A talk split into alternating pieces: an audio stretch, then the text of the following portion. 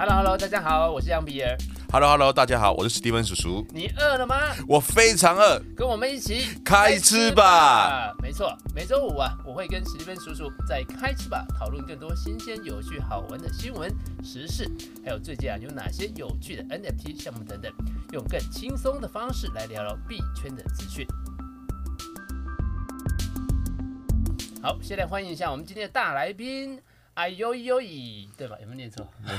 洪思成，嗨嗨，我叫洪思成。哎，还是啊，先请思成简单跟大家自我介绍一下。好，我我的网络 ID 是 I O Y O I。那因为我自己本来就是喜欢玩游戏啊，或者是在这个区块链里面混来混去啊，所以我的呃使用的账号啊跟 ID 都是使使用这个 E O U E。哦，是念错了。有有有，可是本来就很难念啦，可是因为可是也有英国人会念，然后外国人也会觉得哎、欸，很很很很特别，会很奇怪。可是如果在台湾的话，就是大家都叫我洪思成。是。哦，所以再再念一次。E O U E。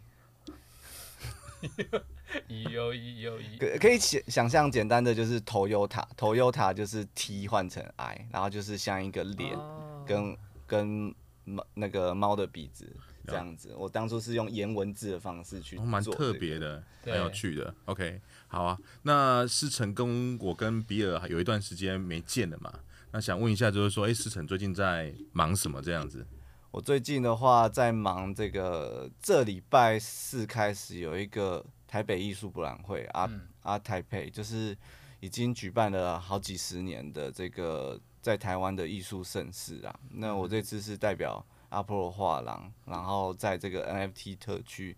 做展览。那这次也是跟这个阿卡斯瓦合作，因为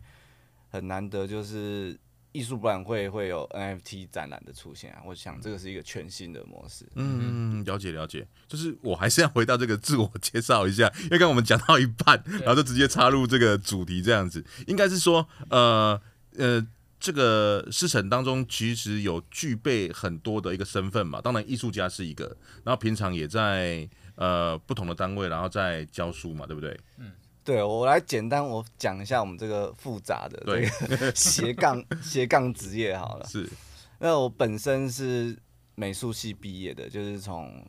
因为因为我本来学历也是这样转学转来转去啊，从台艺转到北艺，然后再。再去读师大研究所，然后都是读美术系。那美术系出来呢，大多数都是教书啊，或者是去画廊，呃，就是给画廊就是卖作品啊，或者什么的，就是作为一个正职的创作者。那大部分艺术家还是会在做兼课嘛，因为有时候呃艺术博览会没有那么多，然后或者是呃你被邀请的这个次数没那么多，或者是你要准备作品的能量没到那么够，所以。呃，平常的时候很多都是教学啊，或者是做一些艺术上面的讲座。嗯，那我自己的话是因为疫，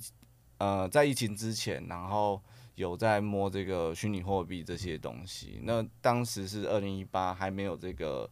跟艺术相关的 NFT 啊，就是像现在大红大紫的这个、嗯、这个这个以太坊的格式啊，嗯，其中一种格式。那我自己知道这件事以后，我就。毅然而然，就是决定说我要好好经营这个网络社群，因为我一直以来都是画这个实体绘画、油画这一类的，然后教书，就是在一些高中啊，或者是一些呃，也有也有当过国小的美术老师。那知道这件事以后，我就开始慢慢的就是呃走向这个。虚虚拟的世界啊，或者是这个经营 经营这个社群啊，开始向这个嗯、呃，史蒂芬叔叔那个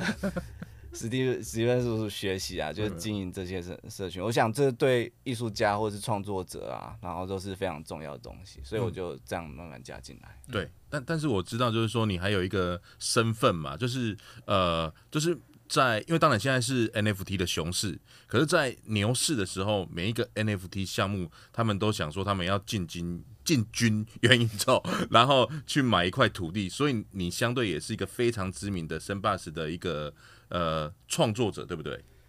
对，我自己当初是会进来的时候，是因为呃艺术家要卖 NFT，在二零二零的时候都要经过艺术的平台审核。那我自己就是上网找了几个艺术平台，No Origin 啊，Super Rare 这个比较是艺术范畴的这种知名的 NFT 平台。那我一直审核，就是等蛮久。其实 No Origin 过了以后，大概也是等了半年到一年左右的时间。那最早给我审核成功的是 The Sandbox。那我当初会去 The Sandbox 是因为我自己本来就有在玩游戏，然后也是对于雕塑啊、立体类的这个创作会比较有趣。因为当时的 NFT 普遍来说都是这个平面平面视觉或者是影片去。影片档里面让他把这个三 D 的东西建立在影片档，它不是真的这个所谓的呃立体档好了，嗯、立体档直接进去。那当时的技术连 GLB 啊或者是其他的这种格式都没有进进去，就只有这个 The Sandbox 我看上就是 Vox 的，嗯，就是这个又比较复杂，就体积像素这个像创世神这个创世神对。游戏啊麦块。Minecraft 的这个游戏。是，呃，那个档案是可以进去，所以你在那个呃 OpenSea 里面看的时候，它是翻转，翻转的，可以可以做立体的，三百六十，对，三百六十度，我就看上这一点，然后就申请了 Sandbox 这个平台，我就成为这个当 当当时还不是 The Sandbox 当时还没有那么红，然后呃，我进去的大概也是五十到一百个，全世界五十到一百个这个创作者基金会的这个议员啊，那所谓创作者基金会就是他在。培育未来，未来可以在元宇宙呃做创作啊，或者是做呃学习任何，或者是接他们的案子的一个一个一个团体工作的一个模式。了解，好，那还有一个身份哦，因为你身份真的是蛮多的，就是呃，我们还知道就是说你们跟比尔，然后呃在那个一个国外的项目叫做 HANDDAO，那。那个思成，你也可不可以稍微讲一下，就是说你在里面的身份到底是？因为我知道你们有一个社群嘛，然后你们跟其他的项目比较不一样，是说你们比较少在 Discord 都在社群活动比较多一点点。那你也可以稍微介绍一下这个 HANDDAO，你里面里面的身份到底是什么？好，当时当时在想说，哎、欸，我要呃，除了在这个 The Sandbox 里面创作以外，我发现 The Sandbox 它非常注重这个社群。所谓游戏社群，或者是这个、嗯、呃呃人跟人之间的这个互联啊，就当时的 PFP 项目还没有那么火红啊，就是没有无聊猿啊，什么都没有。对，那那那时候我就是看到说，哎、欸，好像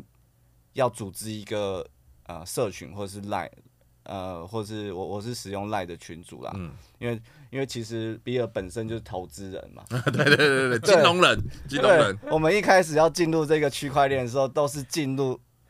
某某社群或者是 Telegram。对，我那我当时是进入一个什么比特币什么社群，然后就看到大家聊得非常开心啊，然后什么杂七杂八都聊。嗯，那我就觉得，哎、欸，可是我是做艺术，这个太多人聊太杂了，那我自己就有一阵子想要做社群，可是。找不到一个好的点，就是适合我自己的啦。嗯，因为我我不可能去像别人去做这个分析，说，哎、欸，每日呃涨跌是多少，投资什么币。那直到这个 PFP，呃，就是有一个有有一个朋友宇正，然后他就是推荐了，哎、欸，他他发现有一个呃 NFT 的项目，就是 Head 到这个社群哦，它是使用这个共同签账的模式哦，就是说把这个。钱投入在一个账户，可是这个账户是属于属于共签账户。嗯，那你要把这个钱领出来的话，一定要经过十个人，就是由社群选出来的，可能十到二十人，或者是十个代表。对，大概大约啦，大约十个代表。那你要领这笔钱的话，大概有一半的人同意，你才可以领这笔钱。所以就是说，它跟以往的项目不一样，通常。一般的 PFP 项目头像的这个项目啊，都是直接进一个人钱包，那这个人就是说的算。那我看到道所谓道的形式 DAO 的这个形式，就是呃共签账户嘛，就我觉得很有趣啊。然后台湾那时候也没有这个这种形式嘛，那只有美国有。那当时是有一个美国大概十六岁的小少年，可是现在已经十十七十八岁了，还是很年轻，还是很年轻。对，他叫玄度。那我那我就。把这个，我就想说推荐大家来买，然后自己开了一个 LINE 的社群，然后推广说，哎、欸，要怎么用使用冷钱包啊，然后呃，你使用这个 PFP 可以做什么质押或者什么，然后就教大家使用这个区块链，所以我就经营跟比尔啊，就是大家志同道合，觉得说，哎、欸，经营社群比较轻松嘛，因为一般的项目方如果要发 P PFP 赚到了钱，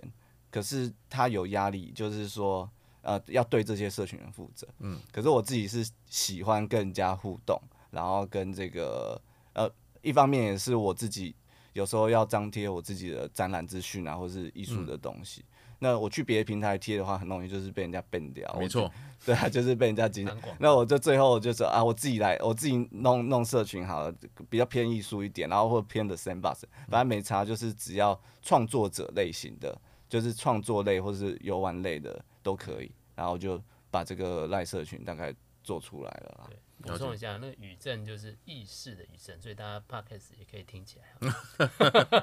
对，好，那呃，因为我知道，因为我在社群里面也有待一阵子嘛，那我知道里面其实蛮多蛮厉害的一些成员。那这边也不可，可不可以也请这个思成稍微跟我们分享，就是说目前在社群当中，就是说在这个赖的社群当中。正式的名称叫什么？然后或者是说 FB 的社团，那里面有大概有哪一些神人等级的这样子？除了你，除了思成跟比尔以外，还有哪一些神人等级的这样？大概介绍一下。好，如果大家要加进来的话，我会建议大家从 FB 的入口啊，就是 NFT 中文元宇宙，嗯、那那你就会看到有一个呃，应该是目前。第一名的这个社团就是有一万多人，你就打元宇宙就可以了。是，就里面大概有一，就是我我经营的社团，那我会在我在里面的简介有放说，哎，你怎么加入我们这个？因为 F D F B 社团它就只能张贴嘛，嗯，所以它没有讯息沟通的的一个管道，所以我上面有张贴这个 Line 的社群，那你就点到这个 Line 的黑道社群进来，就可以进到我们这个一千一千多人的这个 Line 社群。嗯但是牛市的时候人人那么多，啊，现在还是还还算多啊，至少不是那种几十个几只小猫而已。对，那里面有谁有谁呢？就是基本上就是我生活中认识到的人。那我认识到的人就是，例如之前 podcast 的，呃，我我第一个 podcast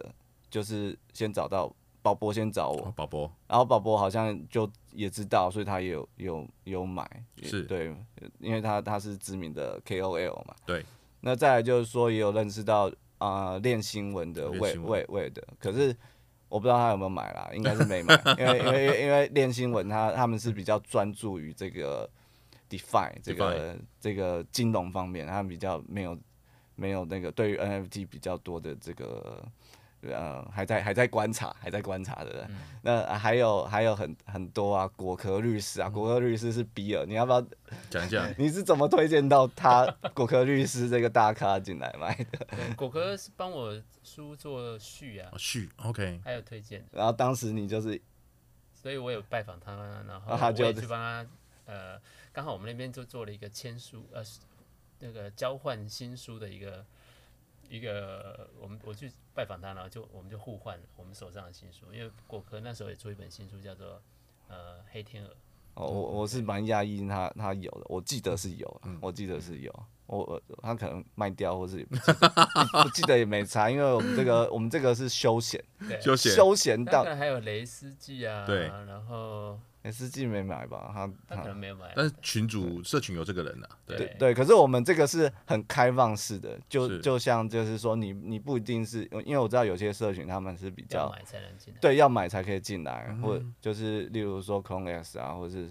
呃比较知名的 FOMO Dog，或是一些比较比较比较呃比较希望他是精英中的精英啊。那我们这边不是精英，我们就走走一个走一个。草民路线就是一般啦，一般一般的，不能说不是精英，还是有精英在。对对对对，但是就是说还还不错这样子，但是跟可能呃大神等级当中可能有一点点小小的距离这样子。对，所以比尔跟那个 Steven 叔叔就是我们里面的平民中的精英。没有没有没有没有，不敢不敢不敢，就是跟跟大家大家学习啦，就是大家这个呃交流啊，然后分享，其实也都蛮有趣的。好，那。我们回归到这一次的这个师承的这个主题哦，就是说在这一次世贸的活动，这个啊台北台北国际艺术博览会加密艺术特展，跟过去有什么不一样？过去的话，嗯、以前是比较走实体的绘画作品啊，或者是数位的作品。那以前的数位作品都是用 USB 的形式，或者是光碟的形式去贩卖这个数位数位档。嗯，那现在的话，因为前前几年，呃，画廊协会他们不断的就是，呃，所谓其实蛮多人不知道啊，台北是什么的啦。对。那我就是解释一下，就是有点像，我不知道我这样解释对不对啦，就是。好比说，就是有一个，不就是世贸旅游展 吗？如果把一个这个 这个那么漂亮的这个充满艺术性的东西，把它比喻成旅游展，没有没有那么，我觉得没有那么简单。因为世贸世贸都有有展览，有家具展，有什么？可是今天我们今天它可以办那么多年，就是因为它是有一个协会去成立。那这个协会就像棒球队一样，就是有一个像有有有大联盟，有棒球协会。那今天画廊圈他们自己也形成了一个协会，就是希望说他们可以在这个艺术市场，呃，就是规范出一个好的环境。那如果今天没有画廊协会，任何人都可以说我是我是开画廊的，我是做艺术家的。因为因为我记得进画廊协会要有一个，你要开营业几年，大概一年多吧，或是。呃，越多越越久越好，然后再来你要找几个会员推荐，可能五个、嗯、五个画廊协会推荐，你才可以进去，让这个艺术圈的这个品质不会说太太就是打乱这个市场啦，因为一切、嗯、有道理啦，因为我也去参加过一些比较不是画廊协会办的，对，你就会发现有，有落差，有一些摊位的品质实在是，嗯，对，对，你就觉得它是。前天才会出 对，主要是我们美学美术的，我们其实都知道美术台湾美术史的这个历史哦，在大概一九一九九八还是一九九五，就是股市很好的时候，台湾股市很好的时候，在阿波罗大厦，就是东区那个地方，那时候画廊是一百多间。我靠，在东区的阿波罗大厦，那时候是第一个东区的大楼。那这这这件事情就跟这个区块链很像，就是 NFT，是就是一时之间就是超多项目房。哦，了解。啊，结果那时候金融海啸，比尔要不要讲一下？那时候 金融海啸，比尔补充一下。一九九五年开始，呃，应该是九九五年刚好台海危机，九六年台海危机，然后、嗯、然后台股是民国七十九年那时候万点，有一次一二六八二，然后就一路往下掉嘛，然后。中间是一波反弹，然后到九五年开始也是股市还不错，但九六年就遇到台海危机，又一直往下杀到三千多。对，那时候一我记得一九九六年的画画廊就开始没落，就是以前的艺术品是直接就包场，就是。嗯然后那时候画廊怎么推，艺术家都怎么赚，就跟现在 NFT 那。那你会不会觉得是你生错时代了这样子？不会啊，现在就是 NFT 的时代啊。像 NFT 的时代。那、哦、NFT 的话，人人都说我是艺术家，我是 对对创作者，是是，是，是，我是收藏家。那那那其实其实读艺术史的话，就知道以前有这个年代了。嗯、那后来画廊协会的出现，呃，就。就让这个世贸展览就是延续到那么久嘛，所以他们在接触 NFT 的时候会比较小心啊。所以今年是很难得说他们呃有一个加密艺术特区。那去年的时候是元宇宙的这个呃特区，就是让一些画廊试水温，就是放在这个 Decentraland。哦，Decentraland。还有还有哪哪一些啊？呃，好像就 Decentraland 而已，就是摆放一些作品。那那那时候就是试水温，然后今年就是在慢慢一步一步的，就是说开始使用这个 Tesos 链的这个啊 Akaswap 这个平台，然后去呃呃做出另外一种新的展演方式啊。Tezos 链这一次好像是也有跟那个白昼之月有合作嘛，对不对？对，都是同一个呃。就是我有一个学长，他叫阿软嘛，那他自己是生成艺术的这个大咖，就是台湾第一个登上这个 Art Block 这个平台。是。那其实因为我自己本来是读台北艺术大学嘛，那台北艺术大学有一个很有名的科系，就是这个以前叫科技艺术研究所。OK，那我呃后来变成叫新媒新媒系新媒体。对，那呃他就是有一一批艺术家是在用写程式的方式跟这个电脑所谓电脑代码的这些形式去做，就是就像现在阿布拉克对生成艺术啊，所以。呃，他知道有这个事情，就是就开始推这个阿卡斯瓦的平台啊，然后跟这个画廊协会慢慢接接触，然后就是有有有这次的这个碰碰撞出现啊。当然，现在的这个市场并不是太好，可是我们呃整个艺术圈在看这件事情的时候，就是还是以长远的方式来做啊。就是说，今天开始做总比没做好，就是台湾至少有跟上这个。世界局势啊，因为在这个所谓的呃是全世界最有名的这个艺术博览会叫做巴塞尔，就是阿巴索，都已经在呃在不管是迈阿密啊或者香港都是有这个使用 Tezos 链，所以就是这次就跟也是跟随这个世界的脚步一起做这件事情。了解了解，好啊，那思思成可以跟我们讲一下，就是说你这一次的主题呀、啊。你有没有想要跟？因为你之前也是都有参展嘛，对不对？然后这一次当中跟之前有什么不太一样？是还是把过去的作品再拿回来放一次？啊，没有，开玩笑。其实艺术家的作品 应该是会有一个脉络延续。对，艺术家的作品本来就没有那么要看每一个艺术家个性啊。像如果在 NFT 没有出出来之前，其实艺术家的作品都是。可能一一两年发表一次啊，或者是呃，就是慢慢的发表，就算有旧作也没关系啊，因为艺术家比较，哦呃、当然有有新作也很好，可是他没办法说像这个 YouTuber 这样每周更新啊，然后每每月更新那么、嗯、那么快速，反而是比较走比较慢的形式啊。那那我自己的话就是把我呃，其实这个加密艺术也没多久嘛，就把我这。这一年的这个作品啊，就是把它挑挑几个我觉得不错的，我呃就是跟我工作有关，就是在我在 The Sandbox 里面工作，那呃其实艺术家在里面工作是比较矛盾啊，但当然是就是因为艺术家的个性是希望比较独立啊，然后不不一定要听这个所谓上司的意。就是对高层的意见，没没没有高层呢、啊。就是我 其实我自己在学校工作最讨厌就是说，啊，人家叫我改来改去啊，或者是 还要呈报给这个校长主任，然后他们就是每每一次都要改九次十次都都很都都都常见嘛。那这就是所谓的设计师的工作。可是我今天不会，我不是选择设计系，对，我为什么要选择美术系？就是因为。哎、欸，我想要自己做我自己想要的东西。嗯、那如果今天是喜欢被人家要求的话，我就会去做设计师啊。当然有有更厉害的设计师啊。可是设计师他他最大的目的就是说跟别人去呃找出这个问题，然后再把它改进。那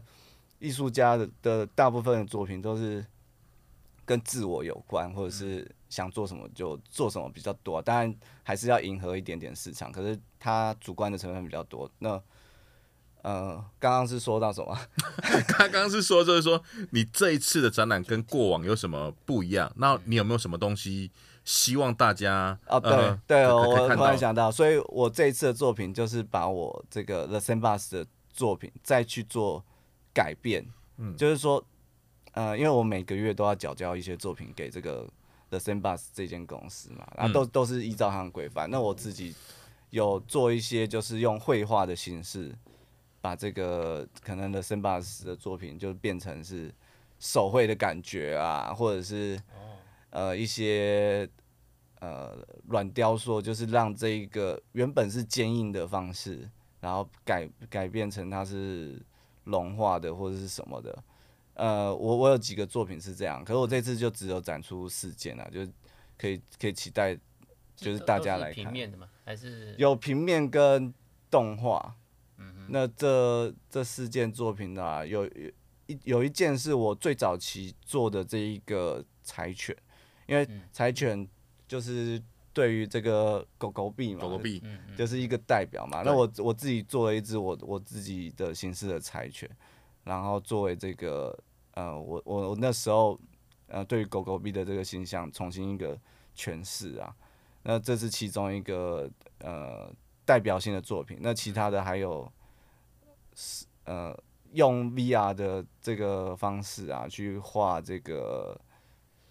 把把那个方块溶解，或者是增加一些油画的笔触，在这个树林里啊。因为当时为了一个环境的这个议题，然后去做这个。做这个形式啊，所以我用使用这个 The Sandbox 的这个建模方式，然后再把它融化，然后溶解，变成这个树是有点。软掉的感觉啊，嗯，就是大大致上用语言比较难去形容，真真的真的，我我我我这样听，我感觉其实真的就是非常不容易，而且我相信师承就是大家听大家的对话当中，其实感觉他其实真的是蛮用心在做这件事情。所以大家如果这一次如果有去看展的话，我觉得就是要每一个作品当中都稍微细细品尝一下。嗯，有没有还是跟大家讲一下那个摊位在什么位置啊？呃。这次的摊位大概就是，大概是从十月二十到十月二十四，就是从礼拜四到隔一周的礼拜一，就只有展四四五天而已。因为艺术博览会就是这样，因为租在世贸一馆，那个租金很贵嘛。那我的位置就是在 Z 零五，就是其实看那个地图就是有加密艺术。特区啦，就就可以就直接就有了。这那这次有，嗯、呃，我跟那个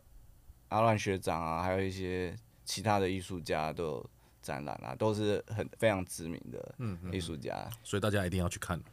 没错，哎，你有没有发现说你在元宇宙创作啊，跟你在实这个真实的世界用，可能是以前的媒材是用油画来创作，这个主要的差别在什么地方？其实。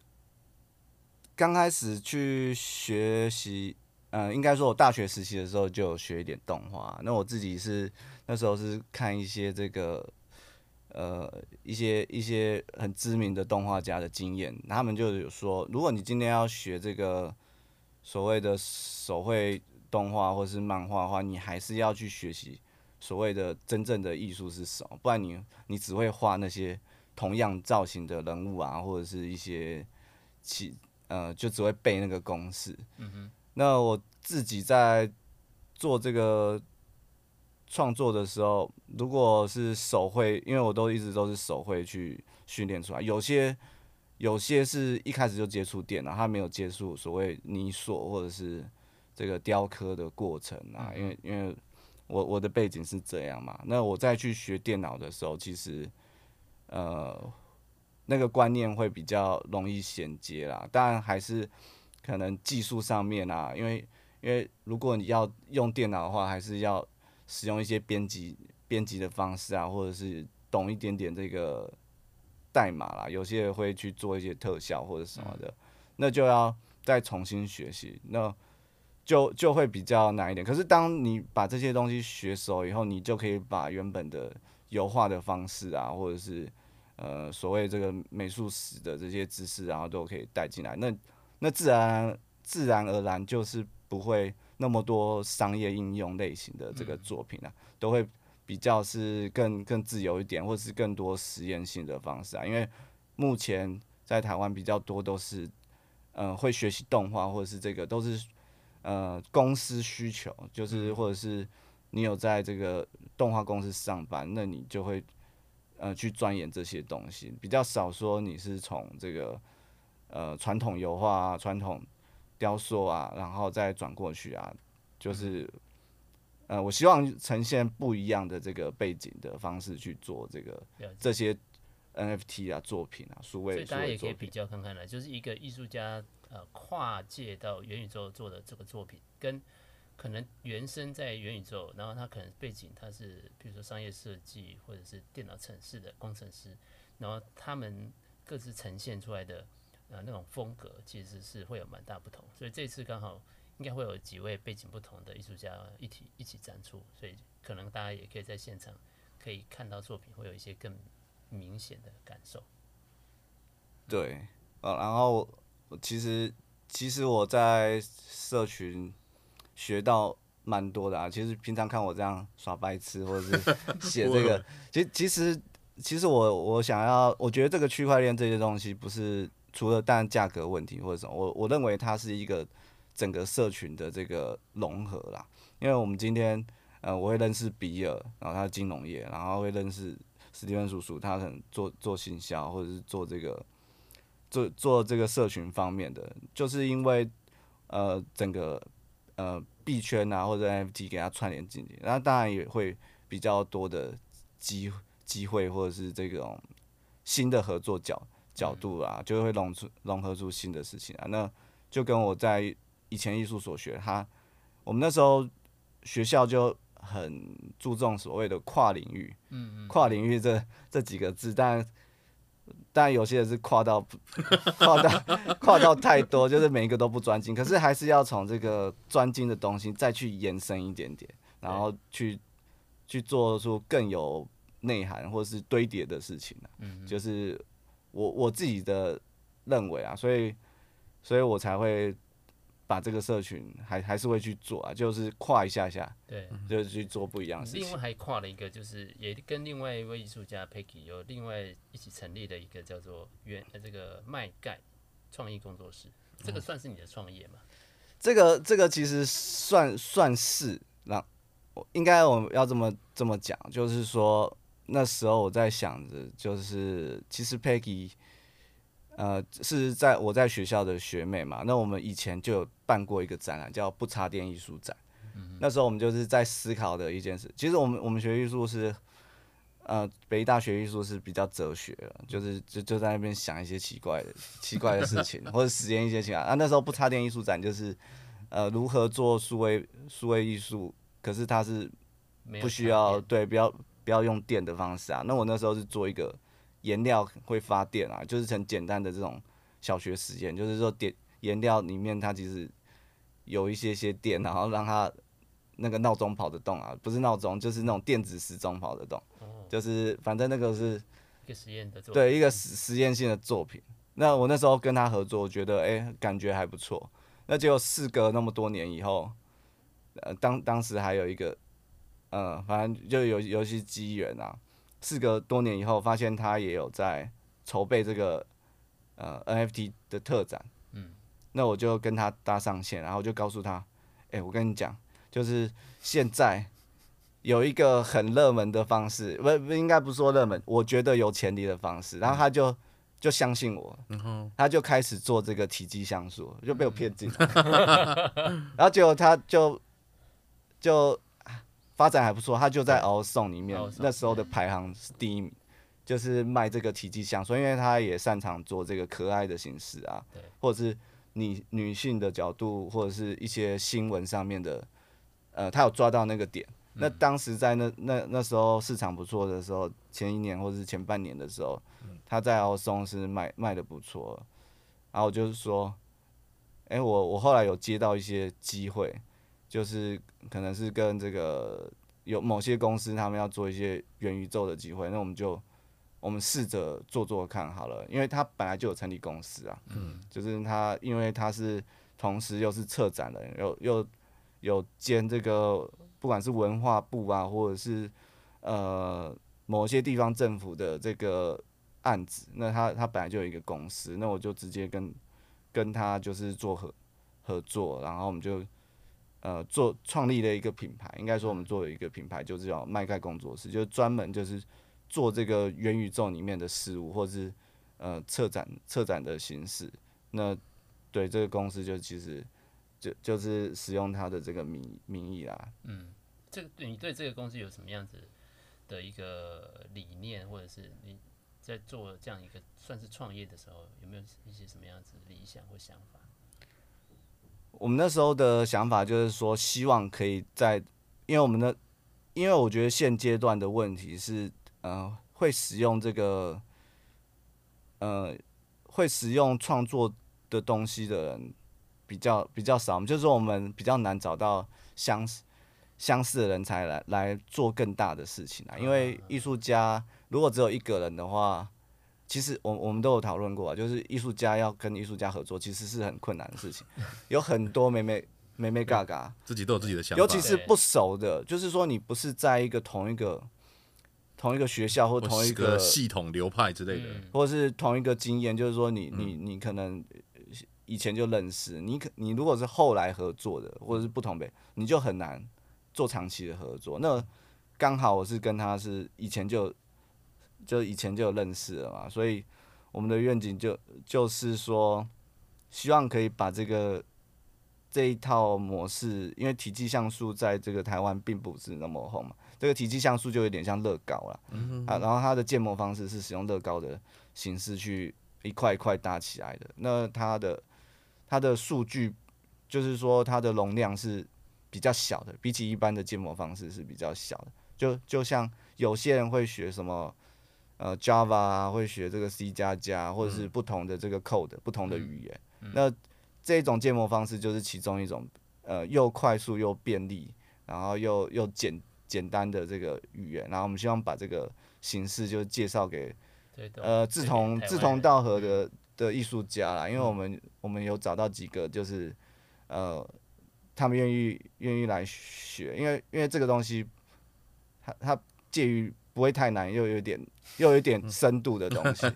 就是你入场很 OK，可是你你在要再学更精的话，其实有更多的东西东西变化。是，然后我们就把这个先把这个体系啊，我们所以我们有办一些工作坊，然后主要还是如果未来有需要接接到更大的案子，我们才有人手去做这件事情。嗯嗯、是，好吧，其实时间也差不多，但是我最后还想要问问看，就是。有没有想要给我们想要跨足到元宇宙，不管是创业还是创作的年轻的学生啊，小小朋友，有没有什么样子的建议跟想法？现在市场上的元宇宙其实有太多种类型啊，就是我自己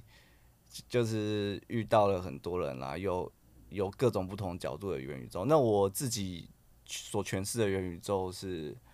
是真的，真的，一开始就是还蛮吃重这个，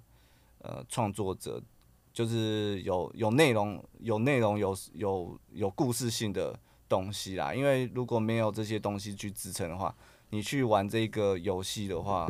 或者是这个内容是空洞的话，就有点像早期的 YouTube。嗯。以前的 YouTube，如果你只是放一些家庭的 影片，对，他早期的 YouTube 就是放一些奇奇怪怪的东西，只是家里录一录，然后随便拿出去放。对，然后也没有什么任何的制度，也没有现在的创作者制度。那早期的 YouTube 一定大家就上去看很无聊嘛，可是慢慢的他们就是把一些内容做起来，YouTuber 的模式做出来，有收益。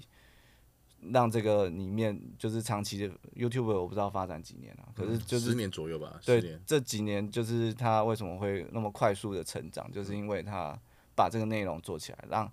结合在地化，然后呃各国的 YouTuber 有做出他们自己的口碑跟品牌。嗯，那元宇宙也是一样，你你一初期一定大家都对元宇宙的想象就是杂七杂八一堆东西都可以放进去。嗯，那最终还是取决取决于创作者。本身啊，就是说你要做出什么好的品质啊。以前的像你以前 YouTuber 用很烂的手机拍啊，用那个可能 V 八拍啊，然后慢慢到现在越来越讲究啊，单眼啊，然后四 K 四 K 哎，对啊，有些有些还没有用到四 K 啊，因为经费。那同样的，就是元宇宙也是一样，就是你要懂这些创作者的素材啊，然后你要越来越进阶，使用更好的设备，然后去。支撑你的元宇宙看起来更精致，而不是说讲一讲就就就做出来，没没那么简单。就是现在还是一个萌芽的阶段，就大家最好还是去充实自己的事情啊，或者是你把这个制度做得更完善，才可以走得长久。了解，所以确实啊，就是呃，很多人会觉得说，诶、欸，这个现在年轻人呃或者小朋友在网络上就不学无术啊，事实上看起来。以后在这元宇宙真的闯出一片天啊！你可能基本的，譬如说美术的功力，然后三 D 建模的功力、程式语言的功力，这些可能都变成基本要素。然后再加上生活体验，再加上能够掌握当下的流行啊叙事，你才有可能在那个市场可能真正爆发的时候，能够掌握一片天。好，还意犹未尽 没没有，等一下，等一下，我因为这个这个，我这一次这个跟，因为我知道思成之前有在这个币安链上面有发行这个呃 NFT 嘛，对对对，对，然后就是说我们现在就是特别跟思成这个要了这个五个 NFT，对，然后要送给我们的观众朋友这样子，那这个游戏规则，这个可不可以请比尔跟大家讲一下？我吗？我现在讲好，到底要怎么样抽狮城的 NFT 呢？啊，第一步啊，先关注一下比尔的财经厨房 Podcast。那么第二个呢，是在脸书或 IG 上面分享 Podcast 的连接。那第三个，到比尔财经厨房的粉丝专页上面呢，附上你的截图，然后呢，把你的 MetaMask 的钱包留下来啊，然后呢，告诉我们我要抽红狮城的 NFT 啊，记得要有钱包地址哦，哈，要不然我很难把。礼物送到你的钱包去哦。好的，还意犹未尽吗？开吃吧，新鲜动态一把抓。我是杨比儿，我是史蒂芬叔叔，我们下次见，哦，拜拜。拜拜。